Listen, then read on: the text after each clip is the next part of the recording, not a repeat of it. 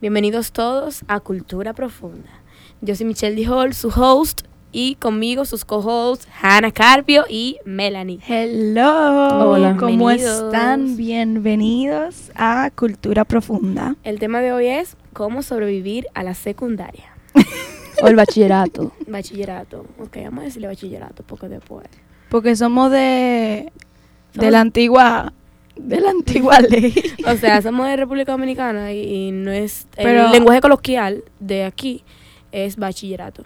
Ahora sí, ahora sí se dice secundaria. ¿Se dice secundaria? Ah, pues Eso es lo que nos estaban tratando de explicar, pero es que nosotros salimos cuando todavía se decía bachillerato. Acuérdate que ahora son seis bachilleratos, de- empezando desde séptimo. Disculpen mi ignorancia, es secundaria.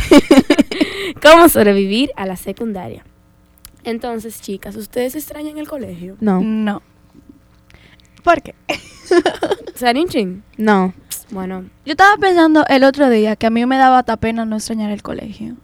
A o sea, mí yo también. dije, ¿por qué yo no extraño el colegio? yo no puedo decir lo mismo, en verdad.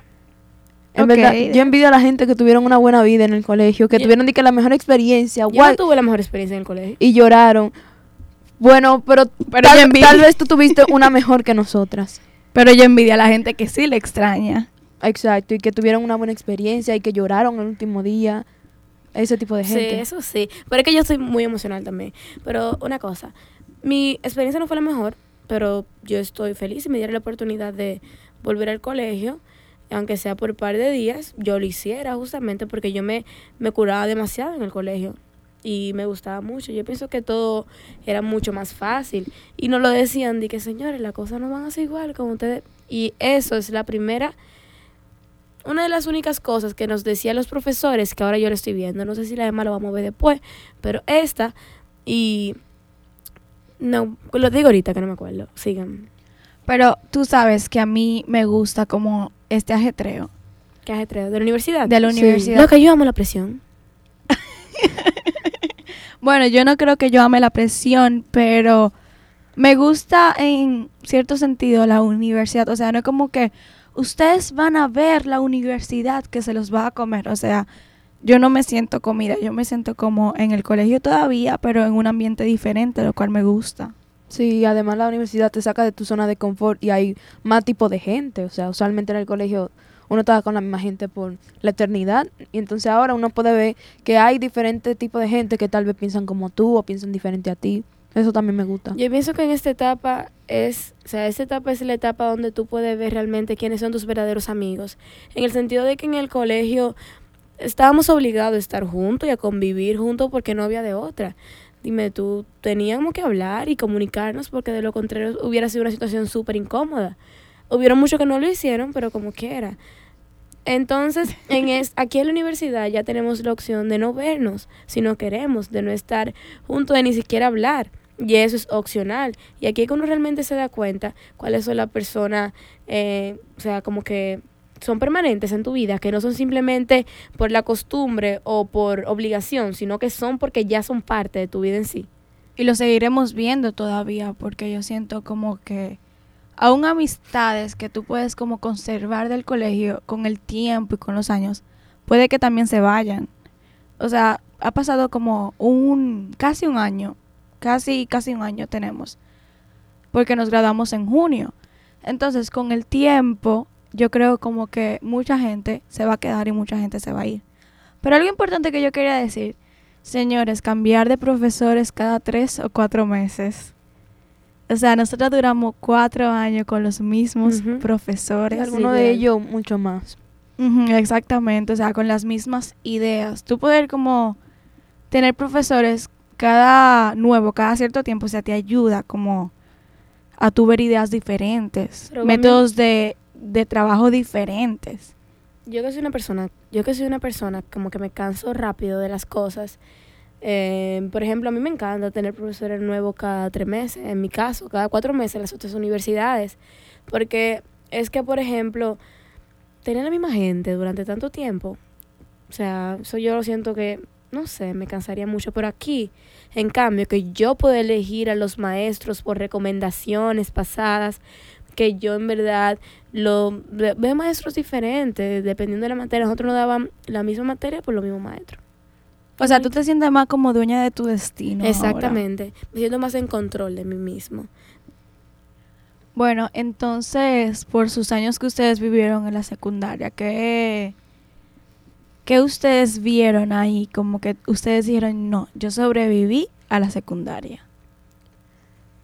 O sea, ¿cómo así? O sea, Yo no tuve una mala experiencia. O sea, momentos que tú pudieras vivir que no fueron tan agradables para ti, que tú pudieras decir como que yo sobreviví a esta etapa y Ah. puede dar un, un- como un consejo. Bueno, yo creo que el tema del rechazo, pero no fue en la secundaria, sino fue más en básica, pero como fue todo en el mismo colegio, fue, o sea, básicamente se sintió como lo que lo mismo. O sea, el rechazo, cuando yo era pequeña, yo no tenía amigos. Entonces, eso... ¿Pero eran por decisión tuya porque te no, rechazaban? cuando, cuando yo era pequeña, eh, no era por decisión mía, era simplemente que me rechazaban. ¿Segura? Segura, porque eso era cuando yo era pequeña, antes de tú y yo conocemos. No, no, Michi. no. Ah, te amo, no lo digo por eso, sino que como que uno puede ser que en su interior uno tenga como que yo no le caigo bien a esa persona o yo no le voy a caer bien a esa persona, esa persona no me... ha-".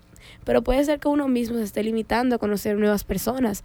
Entonces uno se hace creer a sí mismo de que las personas no lo quieren, pero es que uno no se da la oportunidad de salir y salir de su zona de confort y conocer nuevas personas. No, en realidad yo creo que fue al revés. O sea, cuando en mi, en mi momento que yo era más extrovertida, En que era primaria. exacto, que era en primaria, la gente me rechazaba más. Y entonces cuando era más introvertida, ahí es que la gente me buscaba. Y entonces yo no entendía. Porque tú le dabas, puede ser que más curiosidad. No sé, en verdad. Sí, yo, yo pienso que sí. Bueno. Te lo digo por experiencia. bueno, yo iba a decir que una de las cosas de que tú dijiste, repite la pregunta. ¿Qué situaciones ustedes vivieron en el cual ustedes pueden decir que sobrevivieron a la secundaria? A no expresarme, a no tener la libertad de expresión como la tengo hoy en día. Ok. Aguanten. Va a un punto donde ustedes van a poder expresarse como ustedes quieran, como le dé la gana. Porque realmente es algo que uno tiene que contenerse muchas veces para no buscarse problemas, para no herir a fulanito, para no herir a fulanita. Pero aquí es una perspectiva diferente porque tenemos más libertad en todo el sentido de la palabra. Principalmente en esa, que yo soy una persona que tengo que expresarme. O sea, yo pienso que si yo no me expreso, yo me enfermo. Literalmente. Pudiera ser, eso pasa mucho con los extrovertidos. Yo, ok. ¿Qué pasó? No, yo no me considero una persona extrovertida. ¿De verdad? No, ¿Cómo así? para nada. Ok. O sea, porque hay personas que pueden ser extrovertidas en su círculo social. Ok, sí, es- eso sí. Ajá, bueno. ¿Y tú? Yo me considero una persona... Ay, es que hay un término para Ambivert. entre... O sea, yo me lo sé en inglés. Yo me lo sé en inglés de ambivert, pero no sé. Ambiversa. Ambiverso. No, Ambivertido. sería ambivertido ambiver- sería como lo más. lo más parecido en español. Pero es como que ahí yo tengo momentos como bien, o sea, quien me conoce me diría como que no, tú eres extrovertida. Pero después de un tiempo de yo estar con la gente, yo, o sea, ¿cómo les explico? O sea, en los dos casos tú tienes que tener tiempo, tiempo para ti.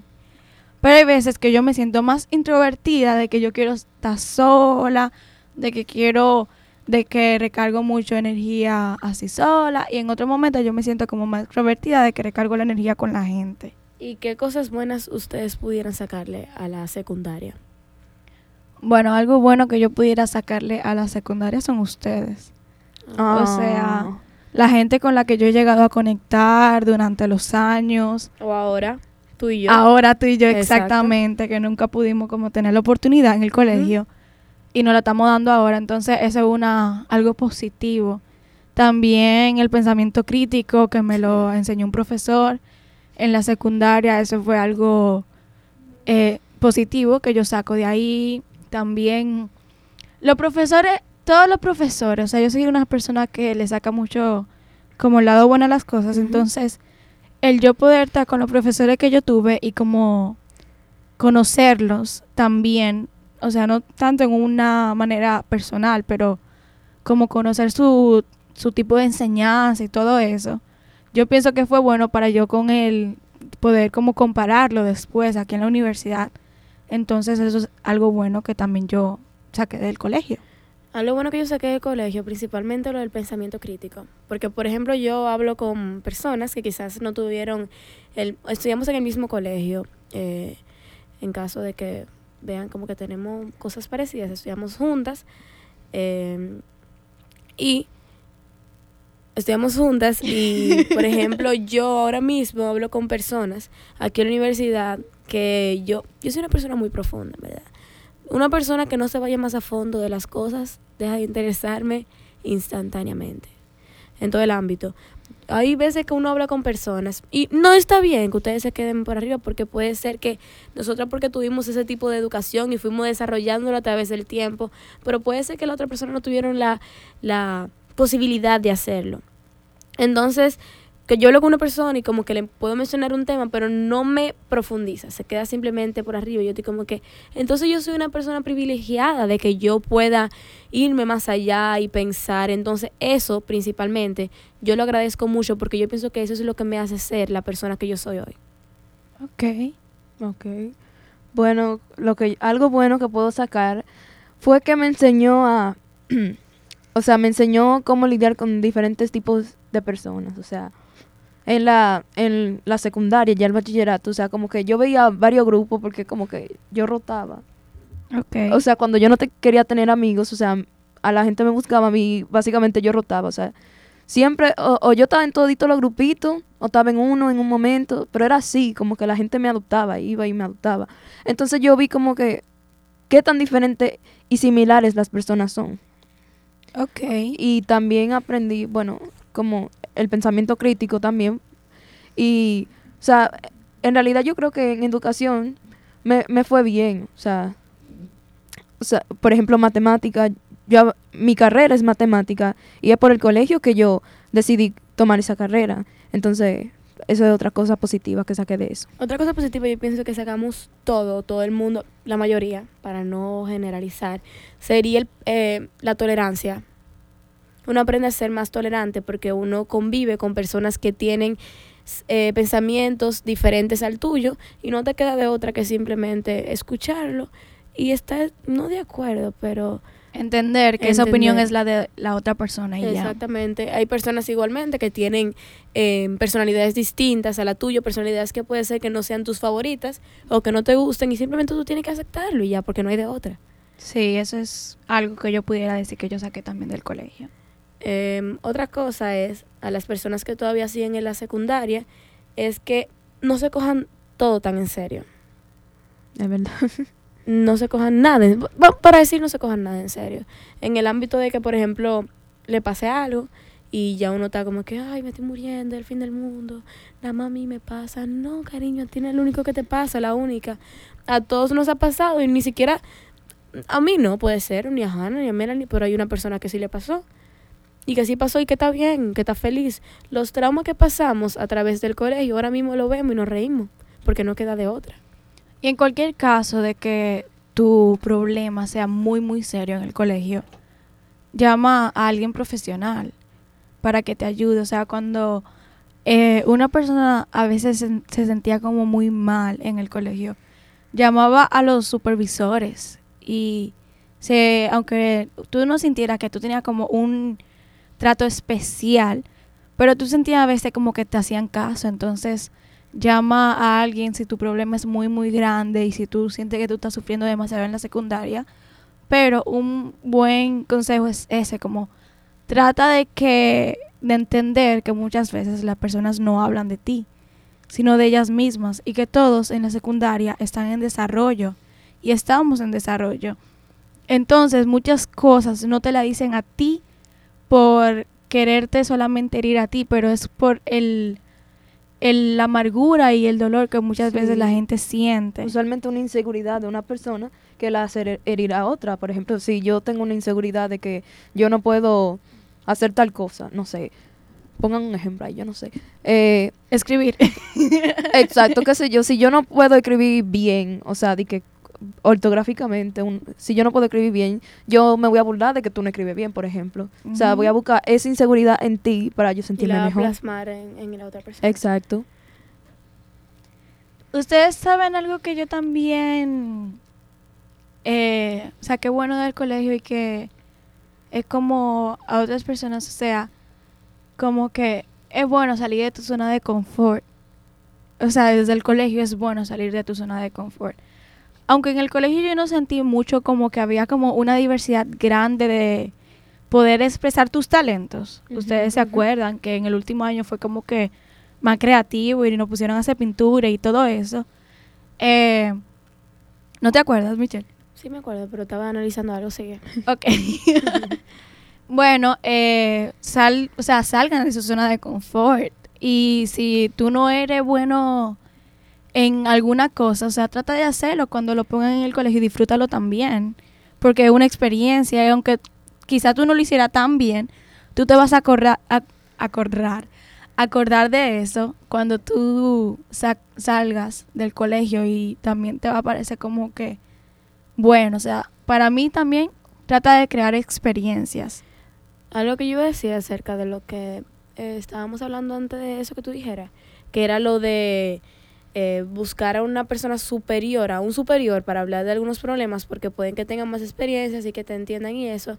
Yo iba a decir que lo más recomendable para algunas personas que se le hace más difícil que a otros sobrevivir a la secundaria es buscar a un maestro de, o una maestra de confianza. Eso es algo muy recomendable porque puede ser que tú no te sientas de la misma confianza en decirle esa cosa, esas cosas a tus amigos o a tus padres, por ejemplo. Pero ya con una persona con experiencia, en caso de que tú tampoco puedas buscarte una ayuda profesional, psicológica, es bueno, yo pienso, que tener el apoyo de un maestro, aunque sea, o de varios, en caso de que tú estés pasando por una situación difícil, porque esa persona ya pasó por eso. Sí. Sí, totalmente. Entonces, yo estaba pensando, yo estaba pensando si la personalidad de cada uno de nosotros se define, se ha definido a base del colegio. Mm, no creo, o sea, para mí cada uno de nosotros ha, ha ido como que, no creo que fuera en el colegio, pero es que el, el colegio era el lugar donde más tiempo pasábamos. mucho. Entonces, aunque no la personalidad no se da en el colegio, o sea, tú naces con tu personalidad, tu personalidad se va moldeando en el colegio porque es uno de los lugares donde más tú pasas tiempo. Yo no pienso que tú naces con una personalidad, porque tú piensas que uno nace con una personalidad específica. Bueno, yo lo digo porque yo lo he leído, no porque tenga una como una experiencia de eso. Pero tu personalidad se va moldeando de acuerdo, o sea, tu personalidad se va moldeando de acuerdo a tus situaciones, Claro, pero no a tu pienso círculo, Bueno, también eso también otra manera de verlo. Sí. y todo es relativo, porque por ejemplo hay personas que son súper extrovertidos y su círculo son personas introvertidos o sus padres. Entonces no ha tenido esa crianza ni ese círculo, más sin embargo son personas extrovertidas. Entonces todo depende. Sí, pero no lo dije como que la personalidad se hereda. O sea, simplemente dije como que tú naces con tu personalidad. Y la personalidad muchas veces, o sea, te pudieran decir como que, bueno, pero cambia conforme a algo. O sea, hay algo que hace que tú te cubras tu personalidad. Por ejemplo, eh, ¿puedo usar tu ejemplo, Melanie? Ok. de que ella era muy extrovertida cuando era chiquita y buscaba mucho como la atención de la gente, bueno, como compartir con otras Exacto. personas. Y por ella sentir como un rechazo, quizás ella inconscientemente dijo como que con esta gente no puedo compartir o, con esta o no voy a mostrar mis sentimientos porque al final la que se siente herida y rechazada soy yo. Entonces, en base a, cierta- a ciertas experiencias, una persona también pudiera como cambiar su personalidad, pero no como que quizá no nació con, con una personalidad eh, definida, sino que con las experiencias se fue moldeando y fue como cambiando, porque el ser humano al final y en cuenta siempre busca como protegerse. Entonces yo pudiera como decir eso, no que... Bueno, eso que al final dijimos como lo mismo, que uno nace con la personalidad, pero también como que la moldea por las experiencias. Sí, eh, algo que yo estaba investigando cuando me estaba preparando para este tema es que yo leí un artículo que decía que una persona no se define, o sea, la edad para una persona estar seguro de lo que es y de lo que quiere realmente es llegado a los 30, no, no, pasado los 30, llegado a los 40. Entonces, si tú todavía no sabes lo, quién tú eres, si todavía no sabes lo que tú quieres, en cierto punto no te sientas mal por eso, tú tienes toda tu vida todo el camino de tu vida para tú descubrirlo. yo no sabía lo que yo quería, que yo quería estudiar hasta el último minuto y todo el mundo que está alrededor de mí lo sabía. Yo pasé de querer estudiar medicina y caí en estu- estudiando comunicación social. Y yo pasé de querer estudiar lo que Michelle está estudiando a querer estudiar ¿Tú matemáticas. querías estudiar comunicación social? Cuando yo estaba en primero de bachillerato. Yo no sabía Ay, eso yo no tampoco. sabía. O sea, era, era periodismo, pero básicamente tu carrera. Wow. Entonces, no se sientan mal, señor. Ustedes tienen tiempo. Eh, hagan test de... Hagan test, sí. Eh, vean en lo que son buenos, vean en lo que les gusta, en lo que les apasiona. ¿Cuál es realmente su vocación? Nunca hagan nada por la presión de los padres, nunca hagan nada por la presión de su círculo, hagan algo porque realmente ustedes lo quieren, porque al final de cuentas, ¿quién es que lo va a estudiar? ¿Sus padres o tú? Entonces, tienen que fijarse en eso, señores, también. Bueno, cada situación es más difícil que la otra porque en nuestra situación yo creo que nosotros, nosotros elegimos nuestras carreras, nuestros padres nunca nos impusieron algo como que Eso es verdad. Bueno, sí. a Eso ti, es verdad. ¿El qué? a ti te lo impusieron. No. Ah, ok. No. A mí nunca me dijeron como que, no, Hannah, tú tienes que ser odontóloga porque yo soy odontóloga. O sea, simplemente fue, eh, sé lo que tú quieras hacer. Entonces, si no tú todo sientes... el mundo se siente como... No todo el mundo está en esos casos donde Ajá, puede elegir. Exactamente. Eh, pero hay muchos casos en el que si tú no te sientes preparado y hablar con tus padres no funciona, eh, por más que tú les ruegues, le hagas planes, simplemente es un no rotundo, bueno, tú puedes estudiar esa carrera que tus padres quieren y después, trabajando en eso, ahorras y te pagas la carrera que tú quieres ser. Y también que, por ejemplo, tú tengas que estudiar en una universidad donde no haya tu carrera, donde no estén impartiendo tu carrera, eh, por X o Y razón, que solamente lo saben tú o tus, o tus padres, ok, estudia como dijo Hannah, pero después tú vas a trabajar y vas a conseguir dinero y vas a poder pagarte tu propia carrera. Entonces no es el final. Como dije, tenemos una vida por delante para hacer lo que queremos. Y ese es un consejo para la gente que está en secundaria, o sea, aún tú saliendo del colegio, tú no tienes la vida resuelta. No es como que tú vas a estudiar una carrera y ya tú vas a saber todo lo que tú vas a hacer en la vida. Todos los días y todo, en toda la etapa de tu vida, tú nunca sabes, o sea, a ciencia cierta, todo lo que le va a venir en la vida. Entonces, por tú sentirte que estás en la secundaria, no pienses que estás por debajo ni, ni estás más atrasado que todos. O sea, en la vida siempre tenemos eh, cambios de planes, siempre tenemos imprevistos. Así que si te sientes un poco perdido ahora con lo que vas a estudiar y todo eso, como dijo Michelle, que hagas test y eso, yo también te recomiendo como que sal afuera y miren que tú eres bueno también.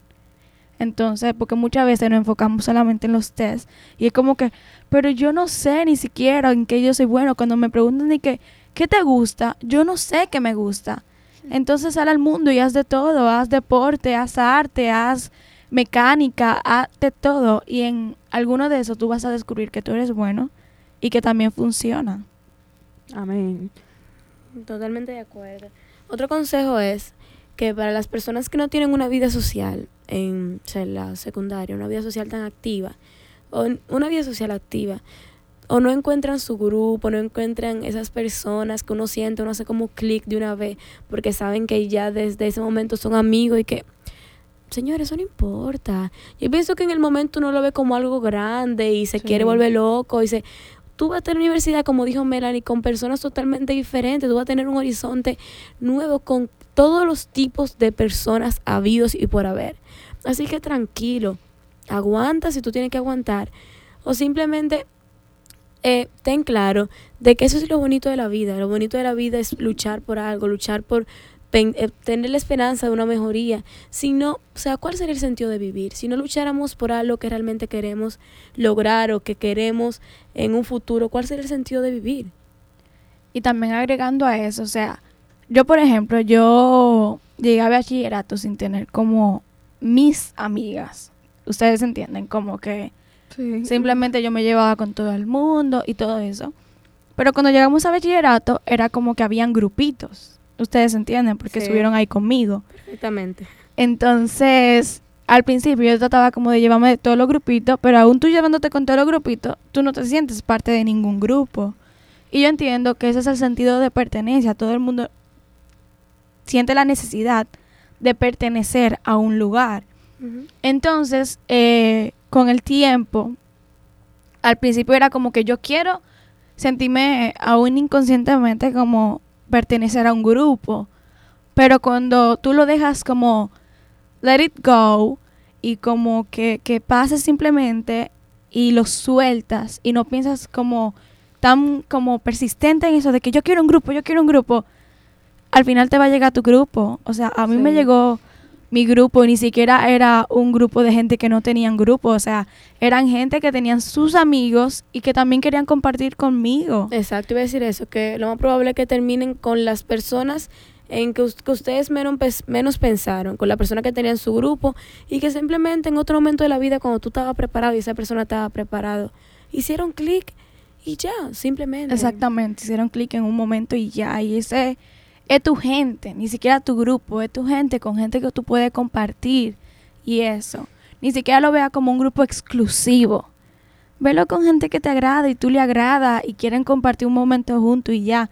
Y que tengan un, un grupo aparte no significa que no puedan ser tus amigos ni que te quieran menos. Ah, y, o sea, por último, yo quiero decir que jamás se queden en una situación donde se sientan incómodas, ya sean con amigos o una situación un lugar, no lo hagan. O sea, aprendan de mí. ya eso era todo. Eh, yo quiero decir también que abracen todas las etapas. Abracen su adolescencia, abracemos nuestra adolescencia. Hay que dolor mi último año siendo adolescente en mis team, porque el año que viene 20, eso me duele, señores. El punto es que abracen su adolescencia, abracen la etapa del colegio, abracen la etapa de las promociones. La adolescencia son años muy difíciles, mucho más para algunos, pero al final de cuentas son etapas que uno va a mirar cuando uno esté más grande y ha pasado los años y puede ser que le extrañe. Abraza cada situación, abraza cada persona que te ha hecho daño. Cuando yo digo abrazar no lo digo tan literalmente, sino como que disfrutes cada situación porque es la- son- las situaciones son tanto malas como buenas que te van a llevar a ser una gran persona en el futuro. Claro. Entonces, sin más preámbulos, nos despedimos chicos. Síganos a través de nuestras redes sociales, Cultura Profunda Podcast, eh, en Instagram. Y nada, nos vemos en el próximo episodio de Cultura Profunda. Nos vemos la, la próxima semana. Bye. Bye.